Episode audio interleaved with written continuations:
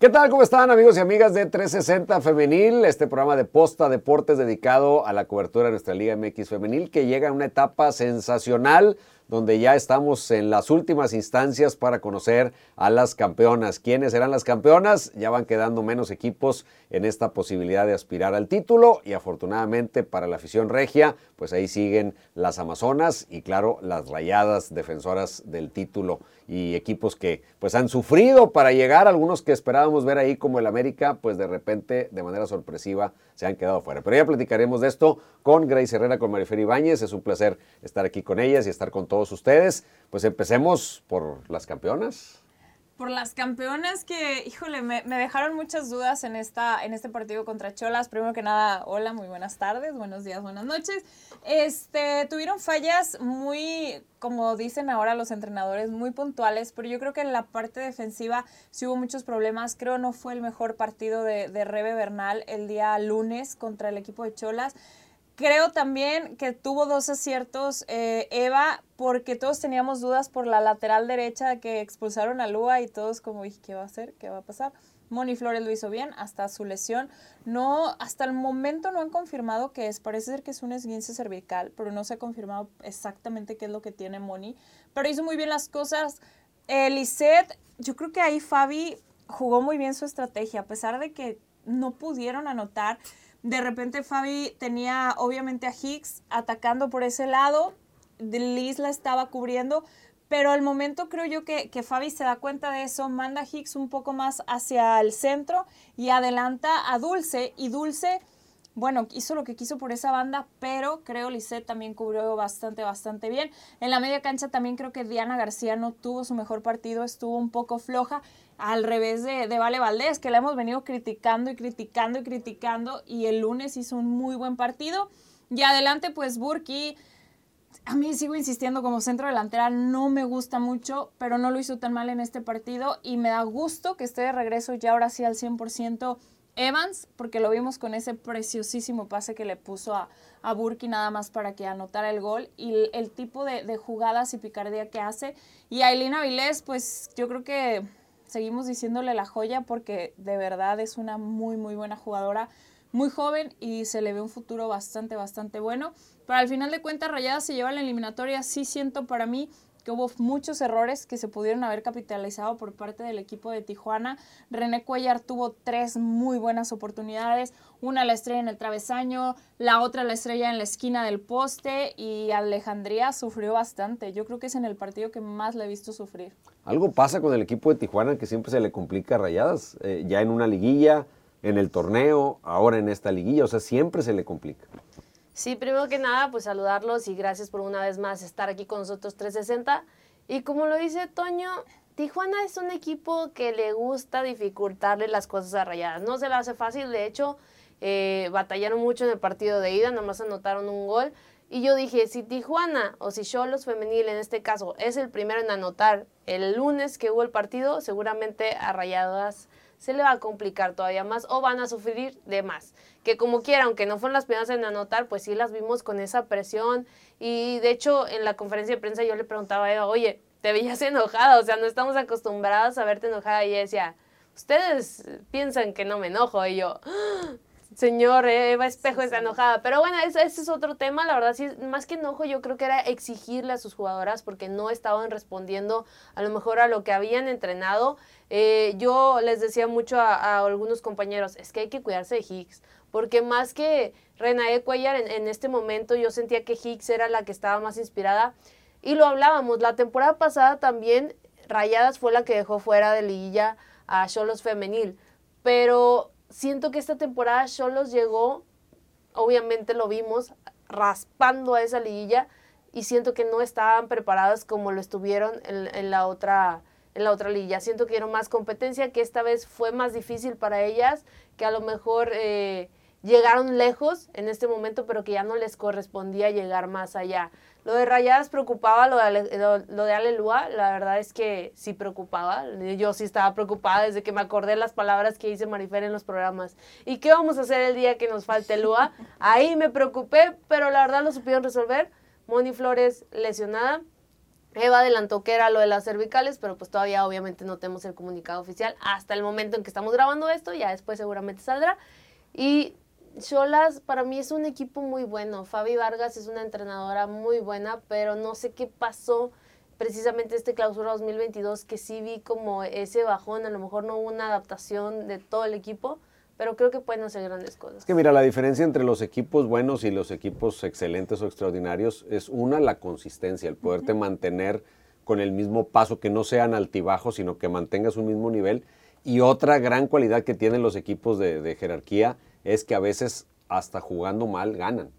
Y a, Chola, a Cholos le está pasando que a veces ni siquiera jugando bien gana. ¿Por qué? Porque no tiene la contundencia, porque no genera suficiente y los otros equipos de otro nivel pues tienen esas cualidades. Entonces le falta dar ese paso, ese paso que le falta a muchos equipos. La verdad, eh, cuando me toca el equipo de atacando, defendiendo, perdón, el equipo de Cholas donde yo estoy detrás de portería, Ania Mejía, mis respetos, yo creo que para mí nunca entendí el por qué Rayada la dejó ir, aunque ahorita que vemos esta dupla que están haciendo Vale Valdés y Rebeca, dices, bueno, está bien que se haya ido este Ania. Pero Ania era la única que veíamos defendiendo bien. A Toraya la vi discutiendo con todas sus compañeras, línea por línea. Las dos laterales sufrieron muchísimo, pero si a Toraya la vi concentrada más en otra cosa que el realmente eh, defender este, el, el, ataque de rayadas. Ahora, yo tengo una duda, no sé si ustedes me la puedan responder, porque viene este, el golpe de, de Moni, ya había hecho rayadas sus cinco cambios en sus tres ventanas, ya no tenía oportunidad de cambio, pero yo tenía entendido que por un golpe o por este tipo de, de protocolos se podía meter una jugadora extra se supone que lo iban a hacer, ya estaba Andrea Sánchez casi por entrar, pero de repente y ya no pasó nada, ya no entendimos qué pasó. Según yo tengo entendido, sí se puede hacer ese cambio. Si el, médico de terreno, no de los clubes, sino el neutral que está ahí para el tema de, las conmociones o las contusiones, eh, determina que la jugada amerita que la futbolista abandone por esa razón, tiene derecho a un cambio más.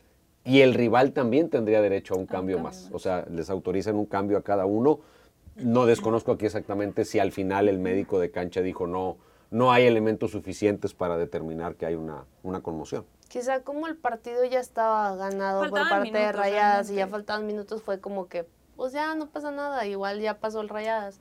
Pero eh, algo también que, que yo estaba pensando en ese momento es, deciré la estamos viendo en un segundo tiempo, ya no la estamos viendo de inicio. A mí me llama la atención. Y también me llama la atención e, ese caso. Y reconocerle también a las jugadoras de Cholas Femenil, a la portera Gutiérrez, la verdad es que tantas veces que la atacaron y pudo manejar eso, ya Dulce.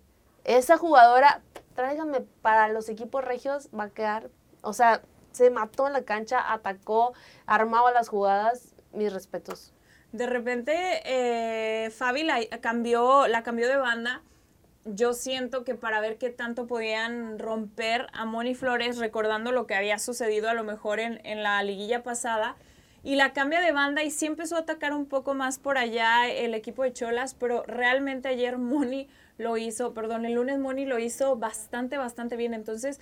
Sí, sí creo que tuvo aciertos muy buenos el equipo de Rayadas, pero sí creo también que tuvo cositas que, va a tener que estudiar mucho Eva Espejo para enfrentar a Pachuca, porque después del Pachuca que vimos contra el América, no creo que sea nada fácil para el equipo de Rayadas. Este, yo creo que ya superaron como ese bajón que tuvieron por lo de Tavo y, y creo que Cacho ya les está como regresando un poco más el, el venga, ¿no? Hay que darle y hay que seguir y lo vimos en la eliminatoria contra el América. Entonces, sí, Eva tiene que checar muy bien esas áreas de oportunidad que se tenían. Ahora, el miedo también era porque no iba a estar Yamile, porque recordemos que sale lesionada en el partido contra Chivas, tuvo un esguince, no estuvo en la ida, Vale no tuvo un buen partido en la ida, entonces también venía esa duda de qué tanto, pero ya después en el segundo tiempo entró Yamile, lo hizo como estamos acostumbrados, pero sí creo que también ayer, y lo platicábamos ahorita fuera del aire, el calor creo yo sí mermó también un poco el rendimiento,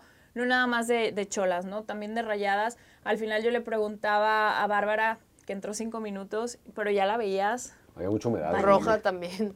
Sí, no, eh, y eso fue lo que dijo Bárbara, y dice, es que la humedad, si la humedad en cancha, yo, yo me quería, bueno, morir estando, y me dice una de las chicas, y tú, o sea, nosotras de perdido estamos corriendo y el airecito nos va llegando, o sea, tú estás sentado, yo sí, yo estaba sentada. Bueno, además la cancha del Estadio de Rayadas eh, tiene ese problema, que no circula a nivel de terreno, no circula nada de aire, pusieron estos abanicos que no sé qué tanto lleguen a la cancha, No sé que en la tribuna, nada. en la parte baja de la tribuna, ¿qué pasa? El estadio está eh, enterrado, por decirlo de una manera coloquial. Entonces, de la mitad del estadio para abajo, esto está bajo el nivel de la, de la tierra. Sí. Entonces ahí no hay circulación de aire, falló eso, eso desde el inicio del diseño. A mí me tocó estar en cancha cuando recién se inauguraba el estadio en los primeros partidos y es como meterte a un cuarto ardiendo sin sauna. ventanas, sin ventanas, exactamente. Porque puede hacer calor, pero si sientes aire, eso te, te refresca. Acá el problema es que entras y es el, el famoso calmazo, ¿no? Que decimos donde está el calorón y estás ahí y no sopla nada de aire y esa sensación es horrible, te ahoga. Si quiere bajar de peso, vaya ahí al sauna. Échese una vuelta Sí, a no, la- a yo la ayer, cancha. ayer sudé lo que no había sudado, creo, en... Sí, no, no, no, está, está. Pero creo eso yo que sí termina mermando no solamente a las jugadoras de, de Cholas, que también Tijuana es un lugar caliente, pero ayer yo creo que más la humedad, la humedad que se sentía, yo creo que es lo que terminó como mermando un poco también a, a las jugadoras. Antes de escuchar a Eva Espejo, yo les quería preguntar qué tanto saben de que Eva Espejo dirige su último torneo. Caray, esa no me la Hay ese, hay esa, ese rumor, pero no se va de rayadas. Se va a la silla que está vacante. A Es la que- directora deportiva. Sí. Es que Eva... Hay ese rumor. Eva lleva ya tiempo fungiendo con las dos, eso sí, eso sí, lleva ya tiempo fungiendo en las dos funciones, ¿no? Haciendo la parte de entrenadora y haciendo la parte de como directora deportiva. Entonces, no me parecería descabellado, pero creo ¿A que sí sería un golpe. Imagínate que volvieran a quedar campeonas y Eva se vaya, o sea, se quede en el puesto directivo. También entiendo a una directora técnica con esta capacidad, pues que a quién le pones arriba de ella, que, que le pueda decir que haga, pues no. Entonces, no está nada sencillo. Supongo que ella traerá a alguien de toda su confianza, pero habría que ver A quién. Titi. O a menos que vaya a dejar a este la que le está ayudando, Alba. Pero, ah, bueno, Alba, este Alba creo que sí es su, ella sí es su último Su último este, torneo, por lo que pasó ahí en la cuestión varonil Sí, pero es que recordemos que Alba es esposa de uno de los auxiliares técnicos de Javier Aguirre y pues Javier ya se regresó a España, entonces sí, Alba es casi un hecho que está jugando, su, que está su última su Termina última el temporada. compromiso y se va, pues sí, sí, Entonces de, de ella sí, pero digo, no parece descabellado lo de Eva, pero sí tendríamos que ver qué es lo que va a pasar. Entonces, en dirección Es un técnica. rumor, habrá que Pero corroborarlo. también la pasión de Eva es estar en el campo, el sentir, el Pues, exigir, pues yo no estoy tan seguro, o sea, sé que sí le gusta, pero en Pachuca pasó lo mismo y aquí no pasaría si ella no quisiera. Entonces, quizá ella trae más la inquietud de dirigir, Ya eh, traemos de dirigir de pantalón largo que dirigir Y también, banca. y también lo de Cire, ¿qué está pasando con Desiree? ¿Por qué no está ¿Será saliendo tema como físico? titular? Marifer, en, en dinos. el, en el último partido que jugaron de local, que fue el clásico, yo vi a Desiree que estaba empezando a renguear y se estiraba mucho la pierna y se estiraba mucho la pierna. Me di a la libertad de mandarle mensaje y le digo, hey, ¿qué te pasó? Y me dice, no, hombre, fue por la lluvia. Y luego al día siguiente, no, sí traigo problemas. O sea, sí trae un problema físico. Creo que también va por ahí. están administrando la carga. Yo creo que, ta- que va por, por esa parte. No habría razón para que la goleadora histórica del club de la liga y de todo el, el entorno eh, sea suplente, Sí. ¿no? O sea, Y que no se enoje, porque la vimos con acepte, Tito claro. cuando se cuando era banca y estaba enojada Sí, y era porque se sentía completa, pero ahorita pues está cuidando también. Bueno, ¿qué dijo Eva? Pues Eva habló sobre todo y esos, este, ¿cómo le dice ella? Esos escenarios que entrena durante la semana y obviamente es lo que van a tener frente al equipo de Pachuca, así que pues vamos a ver lo que dijo Eva Espejo. Sí, más que no aceptar la etiqueta de favorito, nosotras pensamos que eso a veces nos puede distraer de algunas cosas. Y, y bueno, por eso no, no siempre me siento con la comodidad de usar la etiqueta. Es bueno, estas rayadas lo que, lo que ho- hoy demostraron creo que fue algo bueno, algo consistente. Creo que eh, algo que destaco de, estas rayadas es que a, pesar de tener lesiones, a pesar de tener ausencias, a pesar de tener algunos cambios dentro de la alineación, seguimos eh, pudiendo mostrar el fútbol que nos gusta. Pues primero estoy contenta de, de poder estar en las semifinales. Eh, siempre pienso que eh, es un privilegio estar en esas instancias porque implica un montón de, de cosas y de sensaciones. Ahora se le agrega una más. Las campeonas, las campeonas que se van a enfrentar a Pachuca, yo creo que América tuvo mucho que ver con lo que pasó en el partido contra Pachuca. No le quito mérito a Pachuca porque no es fácil ganarle al América y más como, como lo hicieron, pero sí creo que América pues fue cómplice. Dejó de. Creo que dejó mucho que hacer América. A mí me sorprendió Yaneli Farías en la vuelta. Este, y muchas, muchas jugadoras. Creo que, creo que sí hubo muchos problemas. No sé qué tan cierto sea porque no estamos en la Ciudad de México, realmente es como rumores, pero yo, a mí sí me comentaban que parece que lo de Craig Harrington sí fue más por cuestión de en la manera que se expresaba con las jugadoras y que se termina yendo del equipo del América, aunque también me dicen que suena para Cholas, que suena para Juárez, entonces ahí es como... Pues es un elemento de mucha experiencia, sin duda. Yo creo que en América eh, ese tema que sucedió les prendió un foco, seguramente había formas que no agradaban, pero se, trataron de sobrellevar. Y al no avalarlo el resultado deportivo, porque no salió ni en la rueda de prensa, o sea, eh, te, deja muy claro que era una decisión que ya estaba tomada. O sea, si no llegamos a donde tenemos que llegar, o a lo mejor hasta si eran campeonas, como quiera se iba a ir. Y que ya estaba hablado con él de alguna forma, porque pues no se presentó ni siquiera a declarar después del partido. Y es que le invirtieron mucho al equipo de la América, Katy, Camberos, eh, Alison González la holandesa que nunca me sale su apellido, este, Luber. no, era para menos, o sea, la aspiración de América era alta, tenía que ser muy alta. Pero yo también tengo algo. Charlene ha vuelto, señores. Charlene ha vuelto y Rayada se tiene que cuidar de esta jugadora porque anda inspirada. Nosotros pensábamos que ya había bajado su nivel después de que se fue el Tavo, porque pues ya no pudo conseguir este liderato de goleo, que estaba a nada con Licha siempre peleando una a la cabeza, luego la otra y no lo consigue, pero en la liguilla despierta y qué momento para despertar, llevando a su equipo a estas semifinales y ese sentimiento que tiene Eva Espejo también que compartió en la conferencia de prensa, yo creo que obviamente no le va a afectar porque es una profesional, pero siempre como que te hace un ruidito en el corazón. Yo, yo sí, la cuestión con esa pregunta, cada que se enfrenta a Pachuca la hace y creo que ya van dos partidos contra Pachuca. Entonces, ojalá que ya le dejen de preguntar eso de qué, qué siente jugar contra el equipo de Pachuca, porque ya, digo, ya lo entendimos, si hay un cariño espectacular. Pachuca le abrió las puertas, quedó campeón en Copa, llegó a esa primer final, pero yo creo que ya está como, vamos a cambiar Siempre la misma respuesta. Sí, sí, Ni modo que diga, ah, no, no, no, no le puede faltar respeto al otro equipo y obviamente la historia la está escribiendo con rayadas. Bueno, vámonos con las Amazonas. Qué aburridas las Amazonas, hombre, 7-0, pues ¿qué nos dejan? Oye, y nadie Ahí pensaba. estaban, que no metían gol, ahora porque meten muchos goles, total que nunca nos dejan tranquilos. Y, nadie pensaba, ¿eh? O sea, nadie, nadie pensaba. No, yo esperaba un partido mucho más cerrado, como el del Vuelta, por ejemplo. ¿Sí? Algo así. O sea, sí las veía favoritas, pero no, no, siete goles. Pero qué risa con el entrenador Alejandro Rosales, me parece. José Rosales. José Alejandro Rosales. No, no, bueno, nosotros pensábamos lo mismo, pero no lo podíamos decir. Dice que sus amigos le mencionaban, oye, ¿ya para qué van a Monterrey? Si ya, o sea, y que él dijo, no, tenemos que terminar dignamente este torneo.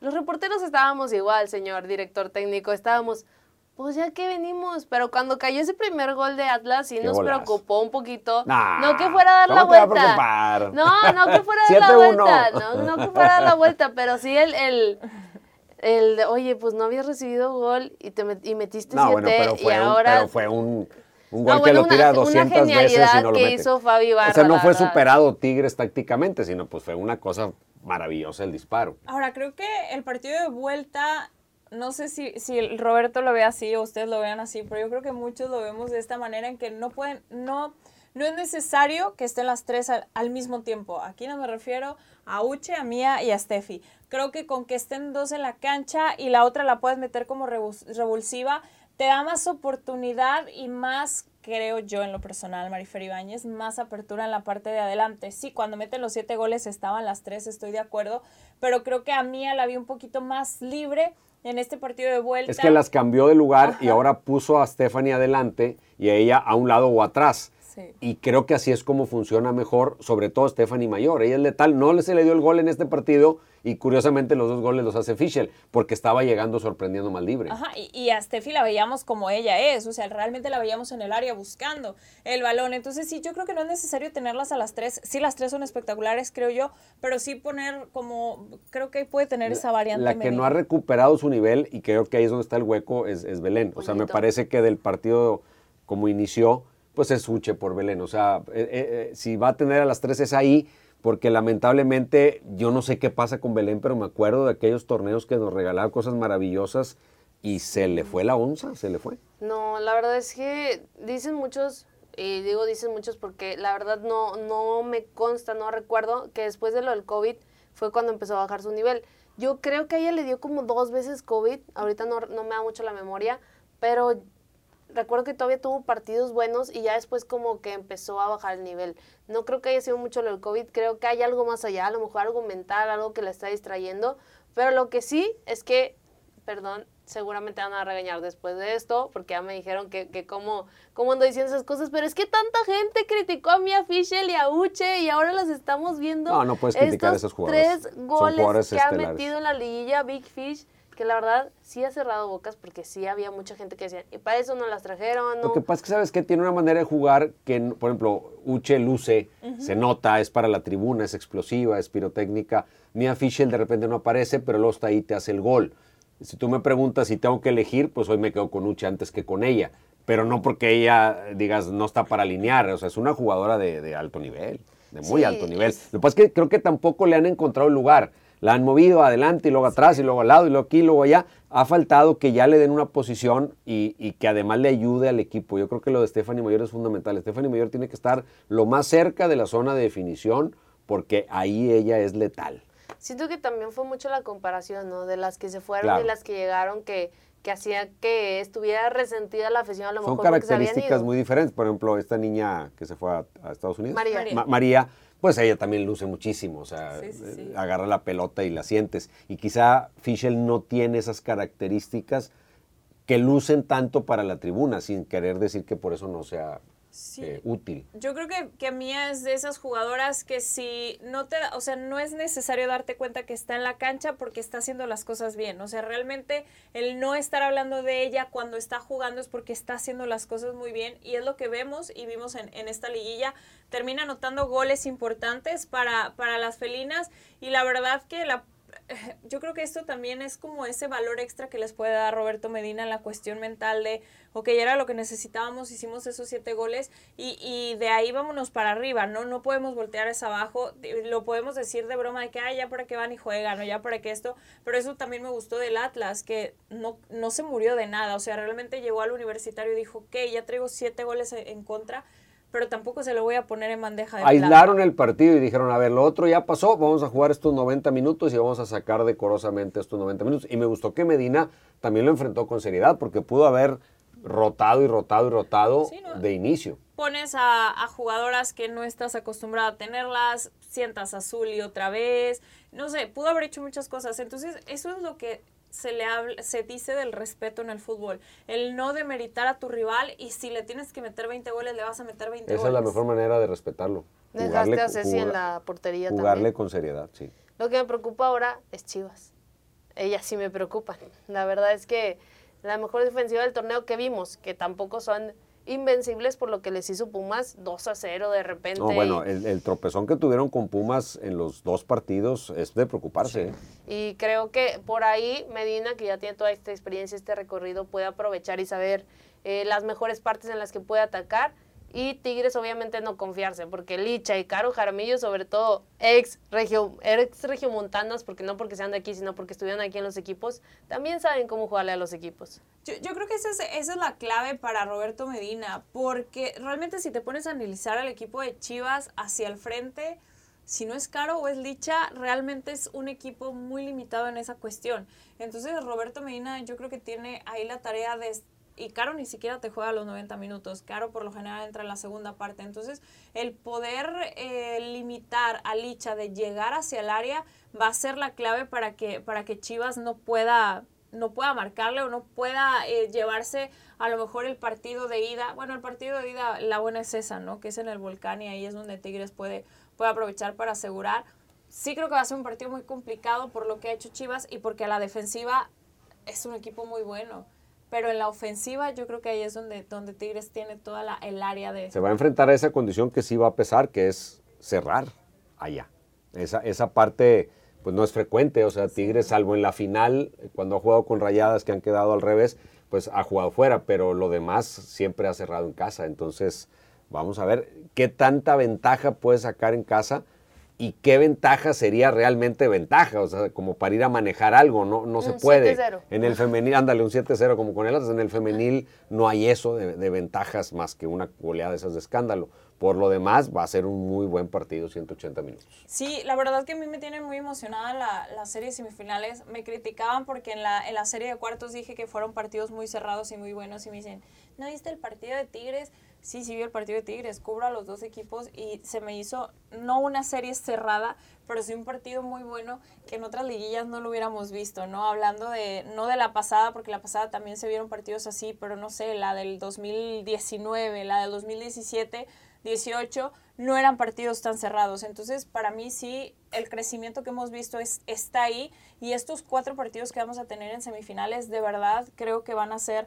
Y a lo mejor nos equivocamos y Rayadas termina ganándole 5-0 a Pachuca o Pachuca termina ganándole 5-0 a Rayadas, pero, pero eso es lo que emociona, ¿no? Que ya el fútbol femenil te deja con esa, esa dudita de que, híjole, pues sí es Rayadas superior a Pachuca, pero pero pues Pachuca también tiene con qué, ¿no? Y Chivas también tiene con qué, y, yo creo que sí va a ser muy, muy buena esta, esta serie de semifinales. Vamos, con mi Robert. Lo que les iba a decir, vamos a ver qué dijo Roberto Medina, porque antes de irnos ya con las llaves de las semifinales. Sí, eh, se notó un, cambio, ¿no? Eh, al, al, iniciar ya este nuevo torneo, obvio, me da la, me da la impresión de que las futbolistas reconsideran qué es lo que ya eh, pasó y qué es lo que viene y cómo lo tenemos que, pelear. Y tienen bien claro y esa ambición de, buscar nuevas cosas, pues también te da esa motivación extra, ¿no? Este, este nuevo, nuevo torneo. Así que creo que hemos ido eh, mejorando en la definición, sobre todo, no en el funcionamiento. El funcionamiento casi lo he visto muy parejo prácticamente todo el, todo el torneo, pero la definición eh, refleja cosas mejores cuando conviertes lo que generas. ¿no? Muchas gracias. Concluimos con presencia. Gracias, buenas noches. Bueno, hacemos un recuento de lo que fueron los resultados de los partidos de cuartos de final. Los globales, Rayadas le ganó 3 por 1 al cuadro de Cholas. Chivas 5 a 4 a Pumas. Se repuso de un 2 a 0 en la ida y se repuso de un 2 a 0 en la vuelta, ¿no? Sí fue así, 2-0 y 2-0, empezó perdiendo dos veces. Eso es de, gran preocupación, es ¿eh? solo que tenía un rival enfrente que es Pumas, que pues le falta, ¿no? Pero la verdad es que debe ser de, preocupación. Tigres 9-1 al Atlas y el América que pierde 4 a 2 frente al equipo de Pachuca. Bueno, ahí están estos resultados, pero también tenemos noticias y comentarios muy importantes, Grace, porque hay apoyo de nuestros patrocinadores que tienen una causa muy noble. Sí, porque Codere lanzó la campaña Apuesta por ellas, un esfuerzo por destacar el power femenino de las mujeres en el fútbol mexicano y les presentamos la historia de Tatiana Treviño.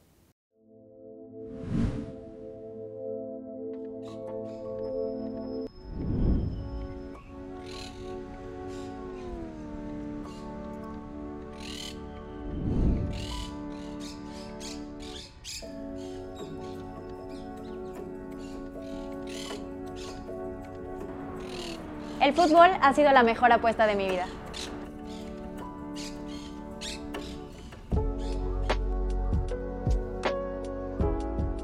Creo que desde que era niña he tenido al fútbol presente y bueno, recuerdo que cuando era chica pues en realidad no había tantos equipos de niñas en las escuelas, éramos como las que apenas íbamos empujando porque comenzaran los equipos de fútbol femenil. Entonces, eh, pues creo que ese primer acercamiento fue rudo, porque era como, hey, es una atmósfera que no te pertenece. Desde ese momento, muy pequeña, te das cuenta de que, pues en realidad era un mundo que estaba, pues muy hecho para los hombres.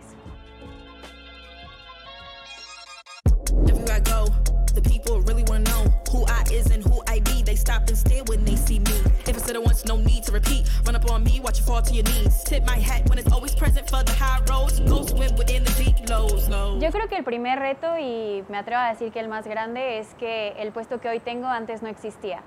Eh, antes no había una Liga MX femenil y creo que cuando, por ejemplo, yo estaba en la universidad no podía soñar con tener el puesto que hoy tengo porque la liga no existía. Era muy complicado, muy complejo pensar, eh, por ejemplo, de una mujer siendo directora deportiva o gerente deportiva de un equipo varonil.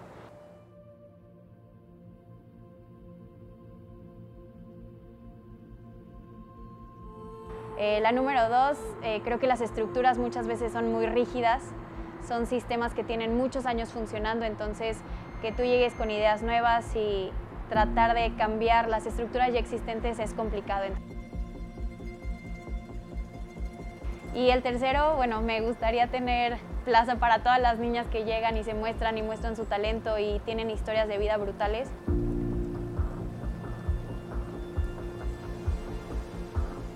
Yo creo que al fútbol femenil en México le hace falta tiempo. Al final de cuentas, si nos vamos a la brecha histórica, el fútbol varonil profesional empezó en 1920, 1930 y el fútbol femenil profesional empezó apenas en 2017. Entonces, el tratar de resarcir esta brecha histórica tan grande va a costar tiempo, va a costar trabajo y va a costar mucho interés de parte de las personas que estamos involucradas en la industria futbolística. El trabajo que está haciendo la Liga MX femenil, que están haciendo todas las jugadoras, es enorme porque al final ellas están construyendo un camino que antes no existía.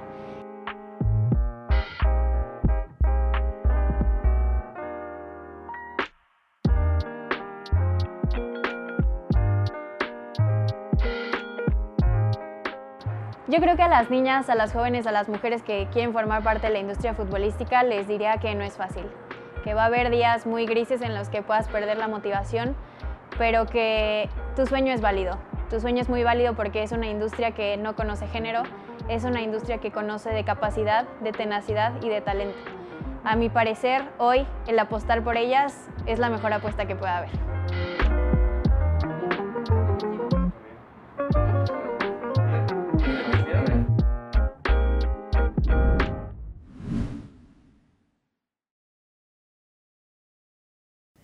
También recordemos que absolutamente todo, todo lo que se recaude de estas apuestas será para, para la ONG She Wings, que bueno, esta organización está encargada de impulsar el desarrollo social, personal y profesional de las mujeres, no solamente en México y en América Latina. Así que pues todos ganamos aquí. Usted gana en su apuestita y el fútbol y las mujeres ganan con esas apuestas. Excelentes iniciativas y nos da mucho gusto que las podamos difundir aquí a través del programa. ¿Son favoritas las regias o no son favoritas? ¿Está parejo? ¿Que no nos gane el corazón norteño? ¿Cómo las ven? Que conteste primero Marifer porque A ver, Marifer. está Oye, es difícil. que... Te voy a poner así. A ver. Te hablan ahorita de Codere, te dicen, Marifer, te vamos a regalar 100 mil pesos. Son tuyos. La única condición es que los tienes que apostar. Si ganas, pues ya, ya le hiciste. Ya y si no, hice. ¿a qué le meterías? De los dos partidos, ¿a cuál le meterías 100 mil pesos? ¿Cuál es, más, ¿Cuál es más seguro? Tigres Chivas. Yo, yo sí me iría con el triunfo de Tigres sobre las Chivas. ¿Tus 100 mil pesos a dónde los metes? Eh, Pachuca rayadas, yo me voy con las rayadas. Ay, híjole. Yo le meto 50 y 50. yo creo que yo creo que los equipos regios son favoritos, no es por un tema local, aún de que Chivas quedó mejor en la tabla que Tigres, me parece que, que no tienen todavía ni Chivas ni Pachuca, a pesar de los buenos torneos que hicieron, no tienen la consistencia y se va a imponer el oficio de los regios. Me preocupa un poco en Tigres cerrar allá. Siempre esa presión eh, cuenta, me- esa parte me preocupa, sobre todo si en la ida no logras algo que sea lo suficientemente eh, cómodo, pero yo veo a los dos regios en la final otra vez. A mí me gustan las, las posibilidades que tiene la final, porque o se puede repetir la primer final de los torneos entre Pachuca y Chivas, o puedes tener una final inédita entre el equipo de, de- de Rayadas contra Chivas. Bueno, cualquiera que se enfrente a Rayadas de Pachuca, bueno, sí, Rayadas Chivas. La- ¿no? la- las dos podrían ser inéditas, ¿no? Porque también podría Tigres ser Tigres Pachuca, sería inédita. Entonces, realmente, yo creo que estamos muy emocionados todos. Hoy me hacían la pregunta que, oye, Marifer, pero ¿no crees en mano negra? Y yo así como, no, O sea, no vengan a manchar el fútbol femenino. Bueno, si, hay, si crees que hay manera, pues no, no veas el deporte. No, no, no veas. Ajá, entonces yo creo que aquí hay que disfrutar lo que están haciendo los cuatro equipos que llegaron a semifinales, por eso están ahí. Pero sin duda, y el- yo creo que el- futbolísticamente hablando, nos sigue marcando una preferencia de que sea una final regia. ¿Qué le conviene a la liga? Olvidémonos de todo, a la liga como liga, como, como promoción. Que vuelvan a llegar Tigres y Rayadas, que llegue una y el otro no, que no llegue ninguno de los dos. Si te dejan a ver, tú arma la historia, ¿cuál sería el final más conveniente para la liga, más allá de lo deportivo? Claro, yo pienso que sería un equipo regio, porque sin lugar a dudas la afición regia es de las más fuertes, independientemente Tigres o Rayadas. Y obviamente eh, el Pachuca, por lo que viene trayendo esta competencia de Charlín Corral. Charlín Corral está haciendo que todo México hable que si es llamada o no es llamada a la selección, que si se bajó de nivel, que si tuvo la lesión y ahora llegó. Creo que sería lo más conveniente, un equipo regio contra Pachuca y además que ya tenemos también historial de los equipos regios enfrentándose al Pachuca, eh, ganando y a veces perdiendo, sí, a veces, sobre todo muchas veces perdiendo, pero creo que estaría muy bien eso, la verdad yo veo más una final rayadas chivas, así viéndolo fríamente, por lo mismo que ya dijimos, no estamos acostumbrados a que Tigres cierre en otro lado, tiene mucha, mucha experiencia y sé que lo, que lo pueden manejar, pero sí es lo que me, me da un poquito como de miedo. Entonces yo veo factible una final Rayadas Chivas, pero creo que convendría más una final equipo regio contra Pachuca. Yo- El- en la vuelta allá, el tema es que el criterio de desempate que juega en contra ¿no? de Tigres. ese, ese podría ser lo que le Donde no se dé todo como quieres y te tengas que ir al criterio de desempate, pues lo llevas en contra. Yo, yo creo que también para la liga, ¿qué tanto le conviene? Sabemos que los dos estadios, si hay una final aquí, los dos estadios te van a dar, tanto Tigres como Rayadas. La pregunta es, ¿eso al resto del país le interesa? O sea, más allá de que no sean seguidores de Tigres y Rayadas, ¿sí la verían la final o sí la ven o no? Yo me voy por esa cuestión de, de ese morbo y del odio que está generando que siempre sean Tigres y Rayadas. Entonces es como que vamos a ver la final para tener algo con qué decirle a la afición regia que ahí está. O sea, ese morbo que se crea, sí creo que también una, una final diferente va a llamar más porque van a decir, ay, ya por fin no están los... Pero ese morbo y ese como coraje que ya se tiene de que sea siempre una final regia, también va a terminar llamando mucho la atención. Lo que sí falta yo, y, y yo creo que necesitamos que sea abierta la final en cuestión televisión y en cuestión redes y en cuestión esto, si cualquiera de la que sea la final, si es inédita, si es repetida, que sea como que más abierto en esta cuestión. No, no tengo el dato, pero supongo que será. O sea, yo supongo que la final sí será, será abierta. Y ahí me quedo con la, todo lo que ustedes han dicho. Por ejemplo, lo de Pachuca, por lo de Charlín y todo eso tiene mucho interés. Por el otro lado, pues Chivas siempre será Chivas, con el nombre de que representa la institución. Entonces, no sé si sea un regio contra Chivas, porque Pachuca tiene muy poca afición o, o nada de afición. Salvo el tema este de, De de- Charlín. de Charlín, en sí el partido no va a despertar tanto interés. Quizá Chivas contra Rayadas o Tigres eh, pueda, des- bueno, no puede ser contra Tigres, contra Rayadas despertaría interés por ser Chivas. No me queda muy claro el que se vuelven a enfrentar las regias. En la ciudad y en los estadios llenos está el espectáculo garantizado, más no sé si en el resto del país los seguidores y seguidoras de otros equipos volteen a ver esa final o no. Yo creo que sí, para seguir con las críticas. Yo, yo sí voy por ese lado. de Para torturarse seguir- más. Sí, seguir con las críticas de que, ay, ahí están otra vez. Yo Bueno, ahí están nuestros pronósticos. Sí, yo creo que a lo mejor pueden no verlo, pero al final de cuentas o al final del día van a decir, ay, otra vez y ya. Va a ser trending, trending topic otra vez. Van a ver, ni se acuerden. A ver. a ver Ay, qué pasa. buenas van a estar estas semifinales, pero ¿qué les parece si también le damos una vueltita a lo que pasa en otros lugares de México y el mundo con las rápidas nacionales e internacionales? El fútbol femenino sigue creciendo a nivel mundial. En Europa se están dando pasos importantes rumbo a la profesionalización y ahora fue Italia quien dio un anuncio importante. En los últimos días, la Federación Italiana de Fútbol anunció que la primera división femenina ahora será profesional, por lo que las jugadoras ya podrán tener un salario digno. La inversión de la Federación Italiana asciende a 18 millones de euros para repartirlos entre los equipos que formen parte del circuito. El paso del fútbol femenil rumbo al profesionalismo comenzará con el ciclo del 2021 2022-2023, algo que ayudará para que otros países de Europa se sumen a la lucha por apoyar el movimiento. En marzo del año 2019 se logró el récord de asistencia en un partido entre chicas en Italia, cuando ingresaron 39.027 espectadores para el Juventus ante Fiorentina en el Allianz Arena, récord que se mantiene en Italia en el fútbol femenil. Bueno, pues con esto llegamos al final del programa de hoy de 360 Femenil. Ha sido un gusto que nos acompañen. Les agradecemos todos sus comentarios. Síganos escribiendo y también compartiendo este programa para que más y más gente lo vea y se sume a la experiencia de 360 Femenil. En nombre de todo el equipo de producción de Posta Deportes, muchísimas gracias por habernos acompañado. Grace Herrera, Marifer Ibáñez y Antonio Nelly. Los esperamos en el próximo, donde ya tendremos finalistas de la Liga MX Femenil. ¿Usted a quién le va? ¿Cuál es su final? Déjenlo en los comentarios y lo platicamos.